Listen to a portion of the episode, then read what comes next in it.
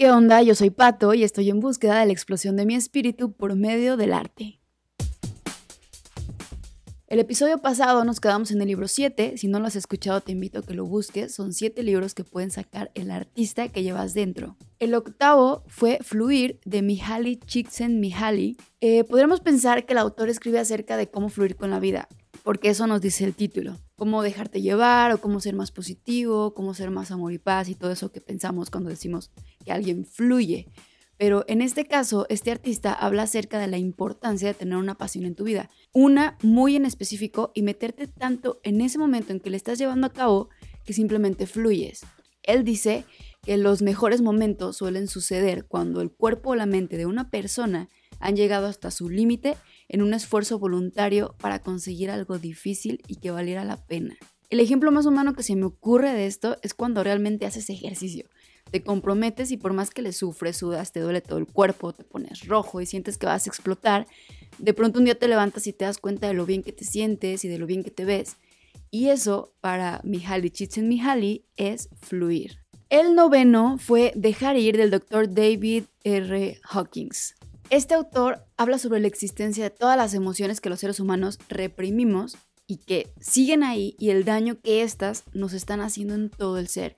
Dice, por ejemplo, que es la presión acumulada de las emociones lo que provoca los pensamientos y que una emoción puede crear literalmente miles, miles, miles de pensamientos. Si la emoción desaparece, si logramos que desaparezca, todos esos pensamientos irían con ella y quedaríamos libres, por así decirlo, de nuestros demonios de ese momento. Y al mismo tiempo hace mención de que los pensamientos no son más que intentos de la mente por tratar de explicar la presencia de alguna sensación que tenemos.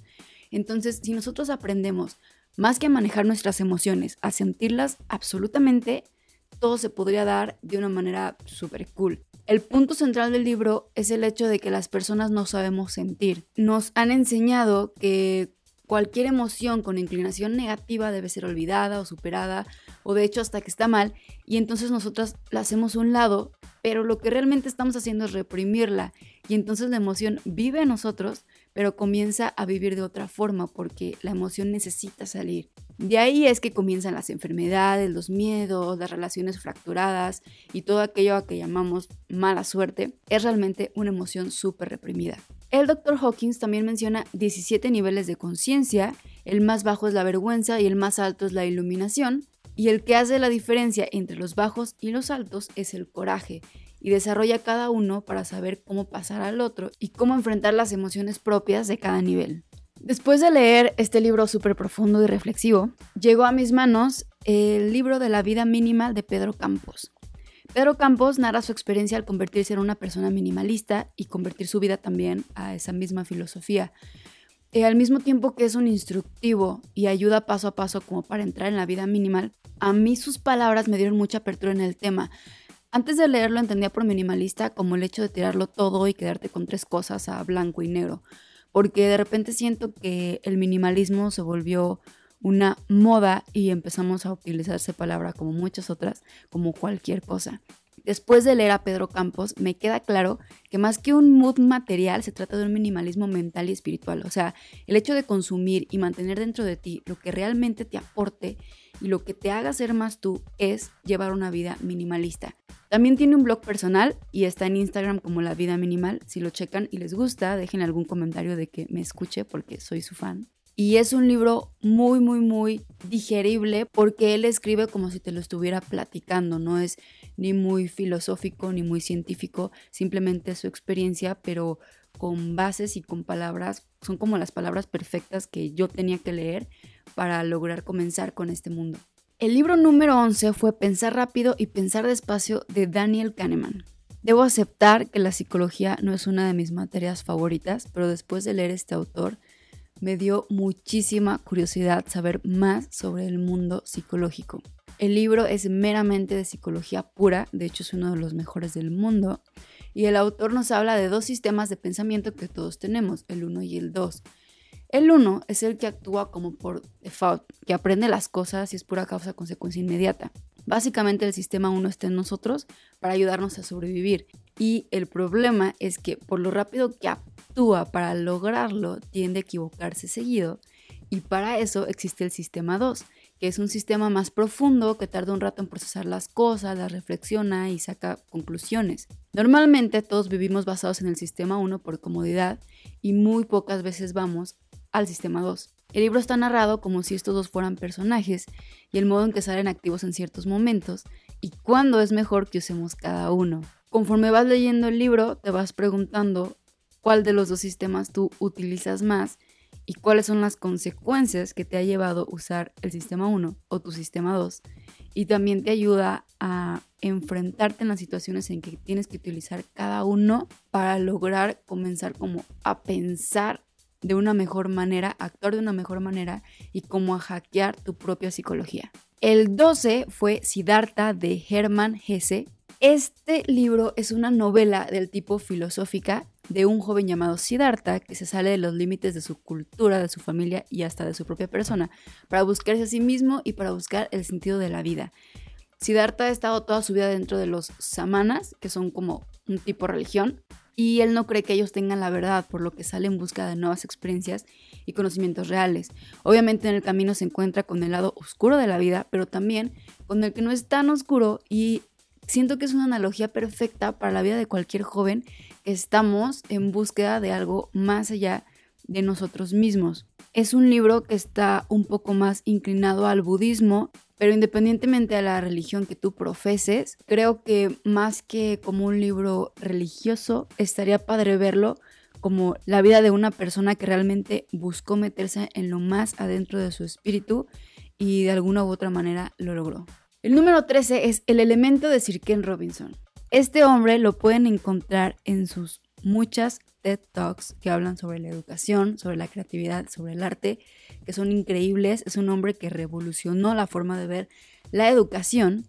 Y de hecho, estoy preparando un episodio que tiene que ver todo con este libro.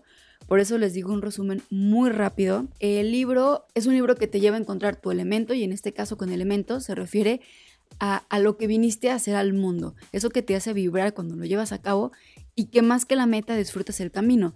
El libro tiene muchas historias de artistas y de su camino que realmente inspiran muchísimo y aparte que al leerlo te das cuenta que son cosas de la vida cotidiana a los que todos podemos tener acceso para justamente llegar a nuestro elemento.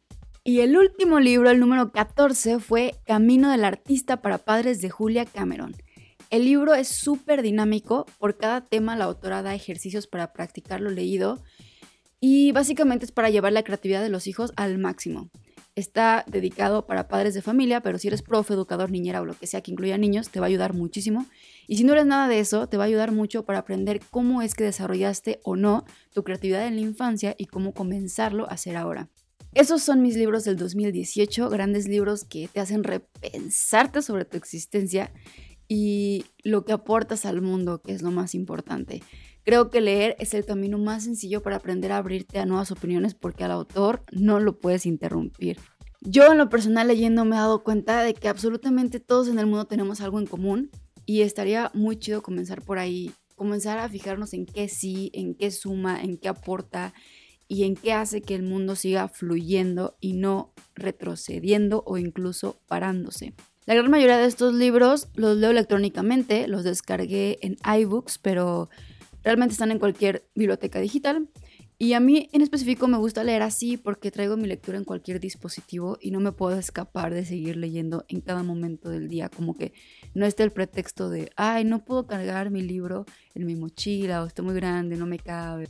Y bueno, yo soy Pato. Espero que este episodio les haya hecho vibrar el espíritu y que comiencen su año llenándose de conocimiento que también les haga vibrar.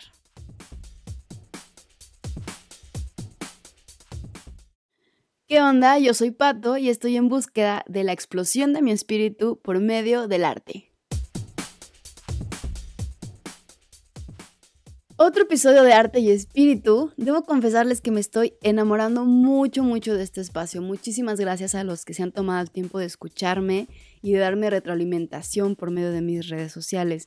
Me han hecho muy feliz, me ha hecho feliz ver sus comentarios y también platicar un poco con ustedes. Y disculpen si mi voz suena un poco rara hoy, pero estoy algo enferma, pero todo bien. Les recuerdo que mi Instagram es arroba lancasterj21 y de ahí pueden comentarme lo que ustedes quieran. Me encantaría saber lo que piensan al respecto de lo que hemos estado platicando por este medio. Justo el tema de hoy me fue inspirado por arroba Izuka183 en Instagram, quien se cuestionaba qué pasa o cómo le hace una persona que quiere desarrollar su potencial al máximo, pero que no quiere estudiar una carrera como tal. O yo agregaría que no puede estudiarla por alguna situación que se le presente. Este tema es mi favorito de favoritos porque como muchos saben, mi crítica al sistema escolar actual es constante y digo constante como desde que estaba en la primaria, no sé. y soy totalmente partidaria de que una persona que sabe lo que quiere y que encuentra su verdadera pasión no necesita de papeles escolares para cambiar el mundo. Entonces, ahí les va. El episodio pasado les hablé de un libro que se llama El elemento por Sir Ken Robinson. Este libro tiene un único objetivo y lo voy a citar tal cual como está en el libro. Dice el autor, hay demasiada gente que nunca conecta con sus verdaderos talentos naturales y por tanto no es consciente de lo que en realidad es capaz de hacer. No disfrutan de lo que hacen, pero tampoco tienen idea de lo que les satisfaría. Entonces, para sacar lo mejor de nosotros mismos y de los demás, él dice que necesitamos abrazar el elemento. Y el elemento es justamente ese camino con el que seremos más nosotros, más humanos, y aportaremos algo real al mundo. Hay una historia súper cool que justamente a Sir Robinson le encanta contarla en sus conferencias. Y de hecho también en el libro la cuenta, que se trata de una niña que cuando estaba muy pequeña le iba muy mal en la escuela porque pues siempre estaba muy distraída y su conducta pues era bastante negativa. Y pues entonces el caso es que la maestra se harta y manda a llamar a su mamá y le dice que pues ya no puede más con su hija en el salón y que necesita llevarla con un psicólogo o con un psiquiatra para que la medique porque supone que tiene TDA o alguna enfermedad del tipo de déficit de atención. Entonces la mamá muy preocupada la lleva con un doctor y cuando llegan al consultorio del doctor, pues la niñita está como muy nerviosa todo el tiempo tiene como sus manitas abajo de sus, de sus piernitas, y, pero todo el tiempo está moviendo los pies mientras su mamá y el doctor hablan. Y entonces de pronto el doctor eh, la observa y le dice, oye, ¿sabes qué? Voy a ir a hablar con tu mamá en privado, te vamos a dejar aquí sola un ratito, pero ahorita regresamos. Y antes de salirse de, de la oficina al consultorio, el doctor prende la radio y se salen. Pero el doctor y su mamá se quedan afuera en un espacio donde ella no los podía ver a ellos, pero ellos sí la podían ver a ella y la observan lo que hace mientras está sola. Y el caso es que la niña se para y comienza a bailar. Entonces el doctor se voltea con la mamá y le dice, señora, su hija no tiene un problema, lo que pasa es que su hija es bailarina. Esta historia me conmueve muchísimo porque cuántos doctores o expertos, entre comillas, realmente se tomarían la molestia de observar al niño y en adentrarse en su espíritu para realmente ayudarlo. Siento que ahorita eh, los expertos nada más se fijan como en su parte experta, o sea, si eres psicólogo, pues eres experto de la psique, ¿no? Si, si eres psiquiatra, eres experto de las enfermedades mentales. Sin embargo, este psicólogo realmente quiso conectar con la niña y ver qué era lo mejor para ella. Tuvo la suerte del mundo esa niña y también su mamá. Y bueno, para no hacer la historia más larga, esa niña no es más que Gillian Lane, que fue una de las creadoras de obras como Cats y El fantasma de la ópera. Un tiempo después, cuando entrevistaron a esta gran artista, ella dijo que cuando entró a esa habitación, cuando su mamá decidió llevarla a una academia de baile y se dio cuenta que todas las personas estaban pensando igual que ella en el movimiento, ella no lo podía creer porque ella siempre había pensado que, que, pues también había algo mal en ella, ¿no? Pero que en cuanto entró a ese salón y vio que todos tenían que bailar para pensar, pues por fin se sintió justamente en su elemento. Y bueno, el punto de esto es justo que hubo una persona que la miró a los ojos, entró en profundidad y supo entender lo que esta niña iba a hacer para el resto de su vida. Y todo esto me hace pensar que si estamos hablando de educación, estamos hablando de la vida de alguien, del futuro de alguien, porque todo lo que alguien puede llegar a ser realmente se basa mucho en la educación que reciba, no es algo que pueda tomarse a la ligera como si la decisión solo tuviera consecuencias dentro de un aula. Creo que esta historia puede resumir la respuesta a la gran pregunta de si se necesita o no a la educación escolar para desarrollar el máximo de tus habilidades. La verdad es que siempre he pensado que está muy sobrevalorada la educación escolar porque en la escuela pues sí nos enseñan cosas básicas, cosas de cultura y tal, pero sobre todo en este tiempo donde tenemos acceso a todo, podríamos aprender todo eso y más sin pararnos en la escuela y sin tener que pagar una colegiatura y tal vez si juntáramos todos los pagos de la colegiatura y mejor invirtiéramos en nuestro proyecto, tal vez todos seríamos grandes artistas en nuestro elemento, literalmente. Y bueno, claramente también tiene que ver con el tipo de pedagogía, pero yo estoy hablando en sí de la rama general de la educación escolar, principalmente en México. Como sea, si ya fuimos al kinder, si ya fuimos a la primaria, si ya fuimos a la, secundaria, eh, ya tenemos nuestros conocimientos básicos, ya sabemos leer, escribir, ya sabemos sumar, restar, etc. Pero entiendo que en ese momento habrá personas que digan que sigue y que solamente por el hecho de que socialmente sigue la preparatoria y enseguida la carrera, pues estamos buscando en qué preparatoria nos van a aceptar y después en qué licenciatura nos van a aceptar o qué licenciatura es la que va a dejar más dinero. Sin embargo, hay estadísticas de que cada vez hay más profesionistas, pero menos empleos para tales profesionistas. Y pues esos profesionistas que salen con una carrera y, me atrevo a decir que hasta con promedios privilegiados no logran encontrar trabajo en su área y terminan trabajando en cualquier cosa que les produzca dinero porque claramente todos tenemos que sobrevivir. Y eso es muy triste porque se supone que si elegiste una carrera es porque es algo que te llena y después no sabemos cómo aplicarlo en el mundo real. Eso también se me hace que es un gran problema de las escuelas. Por más prácticas que tengas y por más servicio que tengas, la verdad es que nunca nadie te dice cómo es salir al mundo real y aplicar lo que aprendiste y no en forma a fuerzas del empleo. Yo me acuerdo que cuando estaba en la universidad teníamos una maestra que siempre nos repetía lo importante que era vestirnos formal porque, o sea, su gran razón era el día que te presentes para un empleo, cómo te vas a vestir en frente de tu posible jefe. O sea, él te va a analizar por completo y, y pues va a decidir al respecto de tu imagen si te quedas o no. Y yo pensaba, número uno, ¿quién dice que yo quiero tener un jefe? Número dos, ¿por qué mi aspecto físico tendría que, tendría que ver tanto con el hecho de que yo sepa o no sepa al respecto de lo que más me apasiona en el mundo, ¿no? Entonces, eh, yo siempre tuve problemas con eso del aspecto físico porque no soy una persona que me guste vestirme muy formal, pero simplemente es un ejemplo de cómo, de cómo el sistema educativo de antes, todavía ahorita, se está metiendo mucho en nuestra educación y me atrevo a decir que como millennials o generación X, Y, no sé en qué generación estemos, pero digamos de las personas que tenemos 30 para abajo, pues ya el sistema empresarial no es lo mismo, el mundo comercial no es lo mismo y el mundo artístico tampoco es lo mismo que antes y hay muchísimas formas de desarrollar tu pasión y tu elemento y de eso también alimentarte y de eso vivir y muy aparte de eso ser feliz, que es lo más importante y que ya nadie toma en cuenta eso últimamente. Si tú eres una persona que no quiere entrar a una carrera universitaria o no puede, yo te aconsejaría que no lo hicieras. O sea, si no quieres, no lo hagas y si no puedes, pues tampoco lo hagas. Porque eso te va a ser más negativo que positivo. Pero que de verdad pienses que no quieres porque quieres hacer algo muy grande de tu vida, no nada más porque odias la escuela o no quieres estudiar o que presa o quieres ser nini. Pues no, esos, esos no son objetivos chidos para una vida feliz.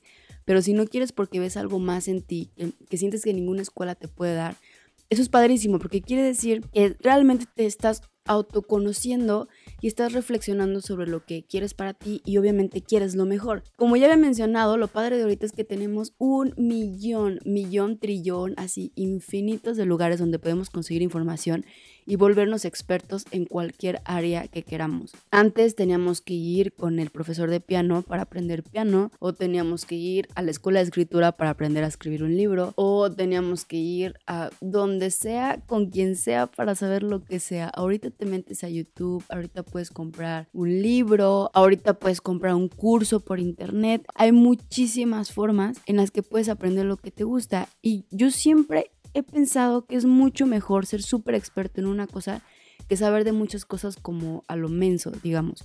Obviamente está padrísimo ser experto en muchas cosas, pero hay que concentrarnos en una que es la máxima y que es la que va a ser tu elemento, ¿no? Por ejemplo, si a ti te encanta, eh, no sé, pintar, tal vez te hagas súper experto en la pintura, pero tal vez también te guste tocar la guitarra y tal vez también la toques súper padre. Y tampoco nos quedemos en el hecho de que ser artista o ser, eh, no sé cómo ahorita lo llaman, influencer o poder tener éxito en la vida, nada más sería de quien va a grabar videos de YouTube o quien tiene una idea súper padrísima para, no sé, acabar con la contaminación. Porque no, también el ser artista y el hacer arte está en el hecho de que agarres todo lo que tú eres y se lo compartas al mundo por medio de una acción que te encante y que te apasione. O sea, yo realmente pienso que un contador es un gran artista cuando le apasionan los números y se entrega completamente a miles de familias para ayudarles a llevar sus finanzas correctamente. Esa persona es un gran artista. El otro día estaba hablando con mi mejor amigo que se llama Rubén y le estaba contando pues justamente de este tipo de temas y él también me compartía que que él pensaba que el arte no es como el producto final como tal, sino todo el camino que lleva el artista para lograr eso. Porque justamente el arte es la entrega humana de una persona hacia algo o hacia alguien. Y eso es lo que lo hace ser perfecto. Entonces, si nosotros estamos en este camino de autoconocernos como artistas, como arte y querernos entregar, la mejor forma es descubrir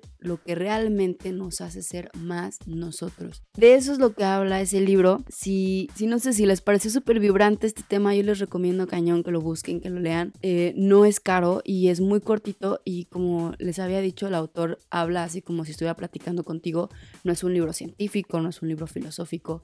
Entonces, estaría padrísimo que lo buscaran. También tiene sus TED Talks en, en la página de TED o en YouTube, lo pueden buscar como Sir Ken Robinson y también habla de cosas padrísimas acerca de la educación. Por último, me encantaría darte tres consejos prácticos básicos para que puedas desarrollar tus habilidades al máximo y encuentres tu elemento y logres cambiar el mundo desde tu ser persona. Primero, practica de todo lo que te guste. O sea, si tú de verdad no sabes cuál es tu elemento, pero te gusta, no sé, patinar, grabar videos, tocar el piano, pintar, dibujar, leer, cocinar, tejer, cualquier cosa que te guste, practícalo todo, todo. No te encierres a pensar que solamente una cosa es la que te va a dar dinero, porque si tú dices, es que me encanta tejer, pero la verdad es que eso pues no me va a dar de comer.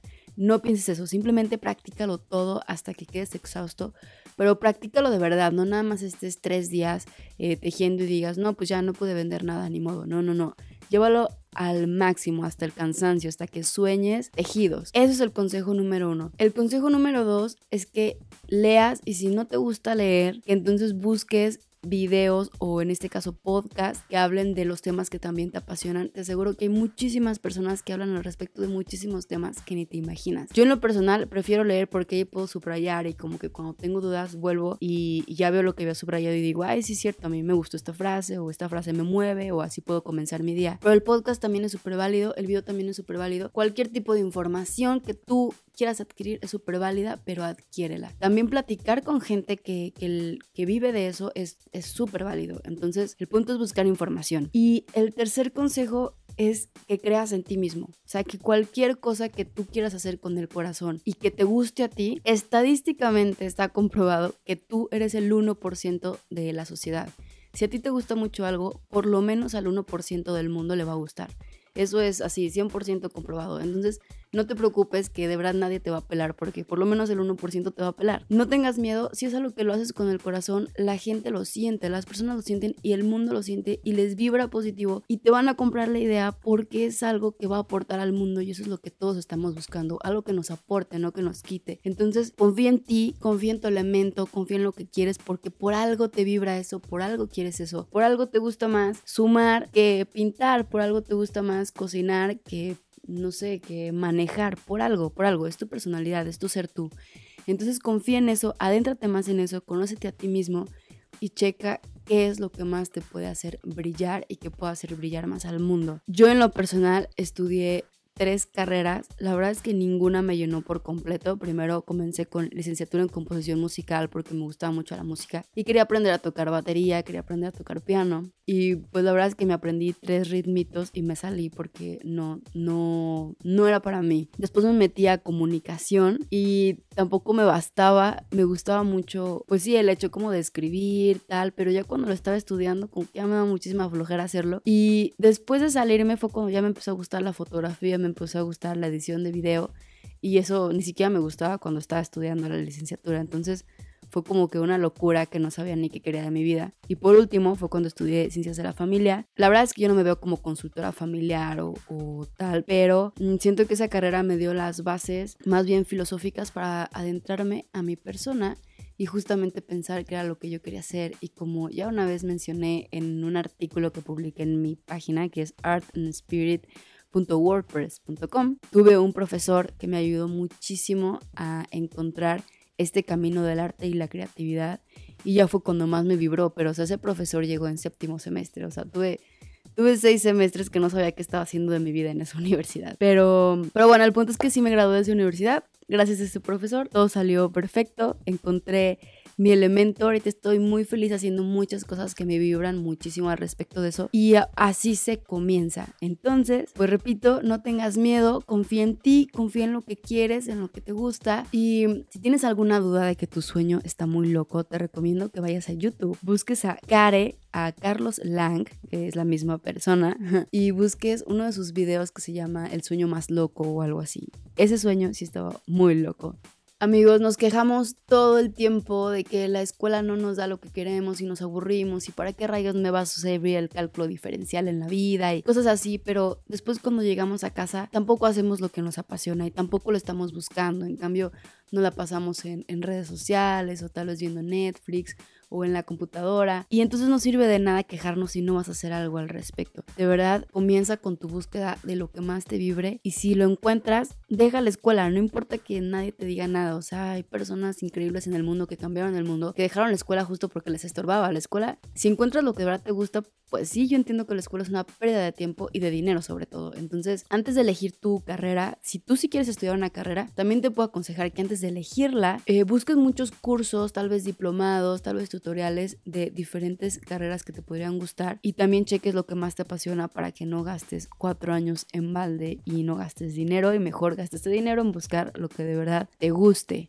Te recuerdo que me puedes encontrar en Instagram como arroba lancasterj21. Me encantaría, me encantaría de verdad recibir tus comentarios sobre qué opinas de este tema, qué carrera estudiaste, si te apasionó muchísimo tu carrera, si no, lo que estás haciendo, lo que vas a hacer, tus sueños, tus motivaciones, absolutamente todo. Y también me encantaría que me dieras tu retroalimentación sobre si quisieras que hablara de algún tema en específico, sobre si algo no te gustó, sobre si algo sí te gustó o simplemente conocernos. Y bueno, ese fue el episodio de hoy. Yo soy Pato y realmente espero que este episodio te haya hecho vibrar el espíritu, pero más que nada te haya hecho vibrar tus ganas de comerte al mundo, de cambiar el mundo y que sepas que sí puedes, que lo vas a hacer y que solamente necesitas encontrar tu elemento.